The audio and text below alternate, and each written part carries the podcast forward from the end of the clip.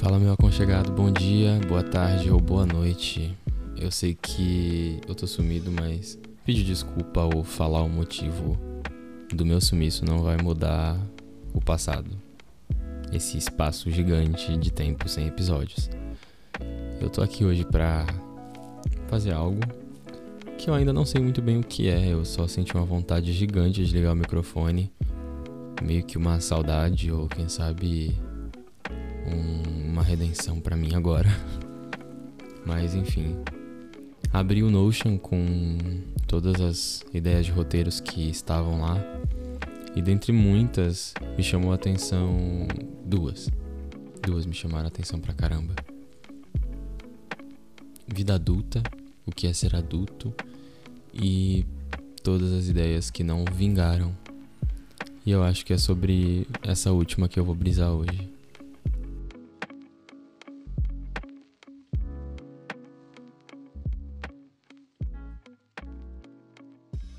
Bom, é... eu sei que parece ser um pouco ingênuo falar, mas eu sou muito mais grato às ideias que não deram certo e que eu tentei, e é por isso que eu sei que não deram certo, do que as ideias que deram certo. E ideia também dá para se extrapolar na compreensão como escolhas que a gente toma. E eu acho que é mais nesse caminho que eu quero andar as escolhas que não vingaram ou não deram certo talvez sejam as melhores escolhas que nós tomamos. Não porque tem a questão do aprendizado ou a questão de você experimentar algo novo e saber que aquilo não é para você, mas é a consciência e a, a ciência de se saber que você tentou. Quando você tenta alguma coisa e dá errado e você não se culpa por isso, é muito bonito. Porque você tem uma confiança legítima em você, sabe? Você tem aquela autoestima básica, tá? De saber que você tentou e que a tentativa era, era a melhor coisa a se fazer. A primeira coisa a se fazer é a tentativa. E quando você tenta e não dá certo, você não só aprende, como também descobre aquilo que você gosta naquela área que você tentou, naquela escolha que você tomou, mas você também cria dentro de si a, a gentileza.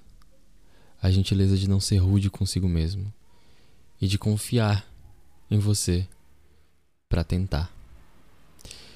E quando eu voltando aqui, né, a um ponto mais abstrato dessa máxima de máxima não dessa frase, é, todas as ideias que não vingaram.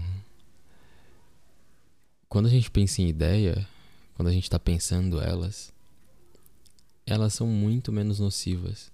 Uma ideia é só um monte de coisa no teu cérebro que tenta falar para o seu consciente um, o norte que ele deveria tomar ou o sul, talvez. E quando a gente, com as ideias, já toma uma postura de ser rude ou ser ignorante, arrogante, meio que se invalidando no próprio pensar, quão ruim seria ainda tomar decisões? Se no meio imaterial, que são as suas ideias, você já se martiriza tanto, eu acredito que você se martirizaria muito mais se essas ideias viessem para o mundo real. Né? Você se martirizaria para valer. E, e então, é aqui que eu quero deixar o ponto de reflexão.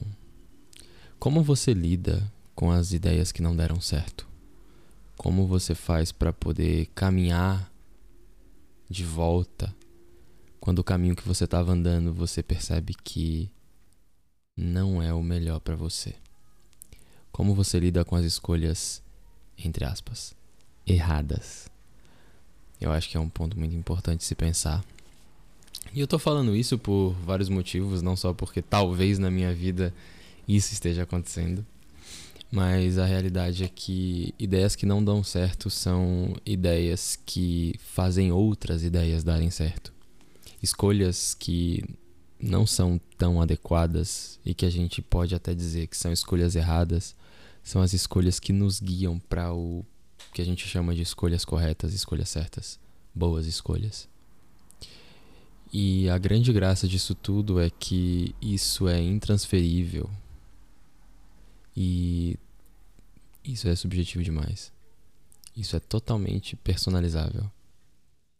Porque cada escolha é uma escolha, porque cada pessoa é uma pessoa e você precisa adequar você, ou melhor, você precisa entender como o mundo se adequa melhor a você. E é só através dessas ideias erradas e dessas escolhas erradas que você pode construir isso.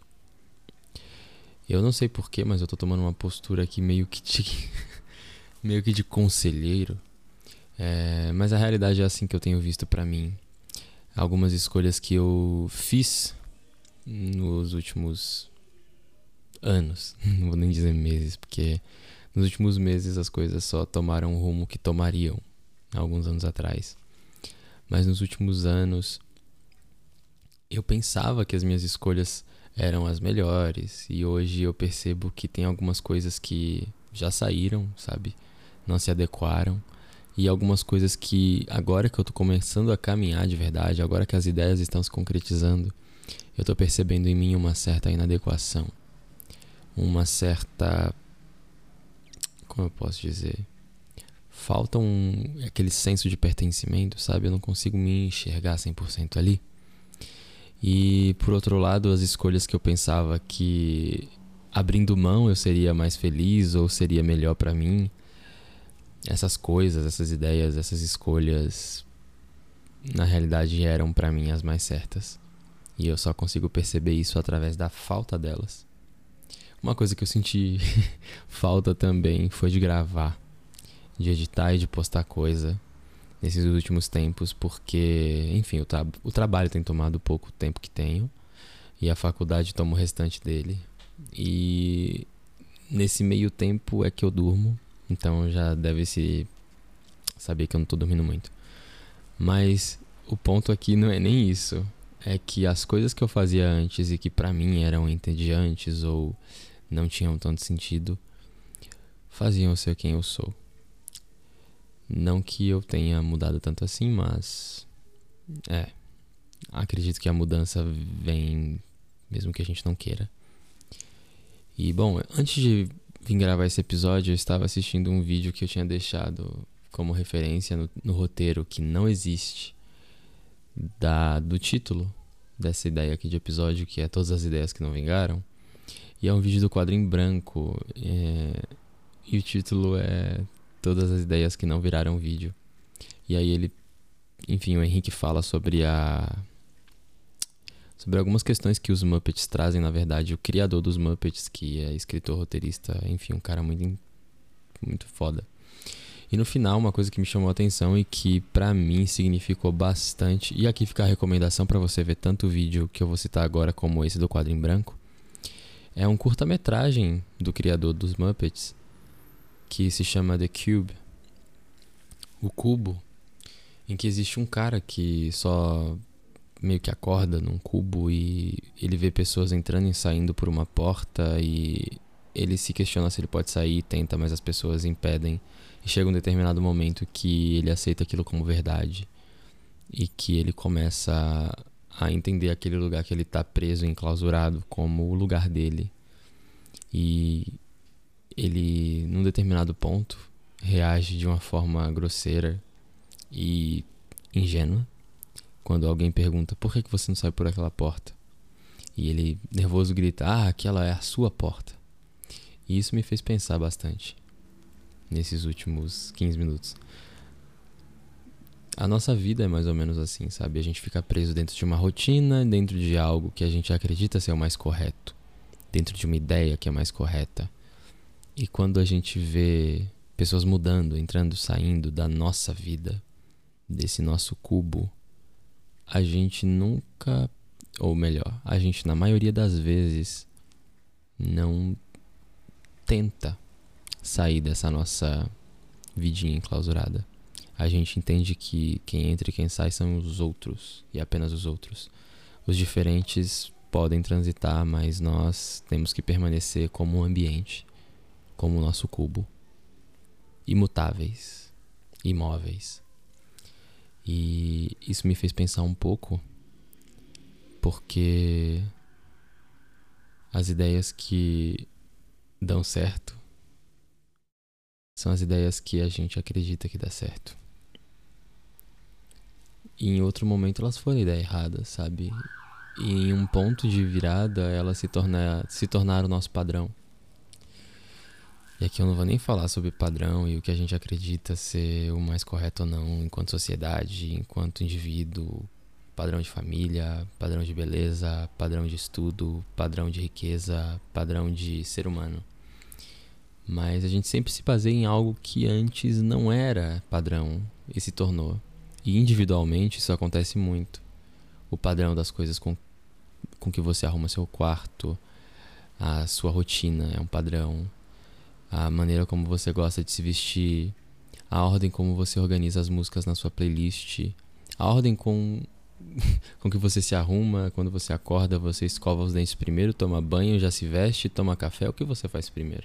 Tudo isso é um padrão em algum momento da sua vida você teve que mudar ele e foi estranho, foi uma ideia errada, uma ideia ruim, mas que te levou a experimentar alguma coisa e você viu que era o mais adequado para você, aquele gênero musical, aquela faculdade, aquela roupa, aquele trabalho, aquele lugar que você frequenta.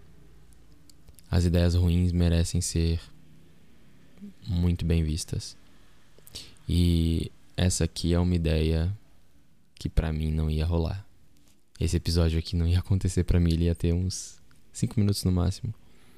Mas eu espero que de alguma forma essa ideia não tão boa assim, porque eu não quero olhar para ela como ruim.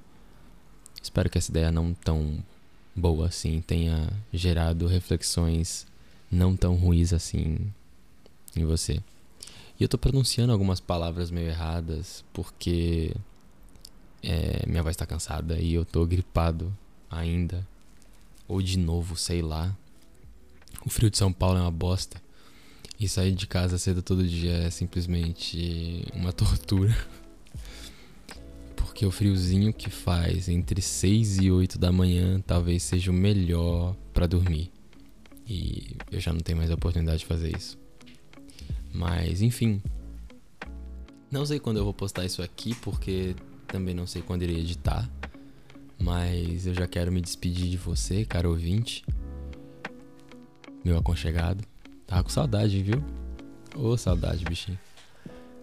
É, espero que você esteja bem se cuidando. As coisas estão focando de novo no quesito Covid, principalmente para São Paulo, centro. Então, quando você for se locomover, sair, por favor, ande de máscara, leve álcool em gel e evite contato com gente que tem, evidentemente, um problema com as máscaras, um problema com a ideia de se proteger, tá? É isso. Um beijo, um cheiro a você e obrigado por ter ficado comigo nessa brisa aqui, não tão boa assim. E até a próxima, caro ouvinte. Valeu!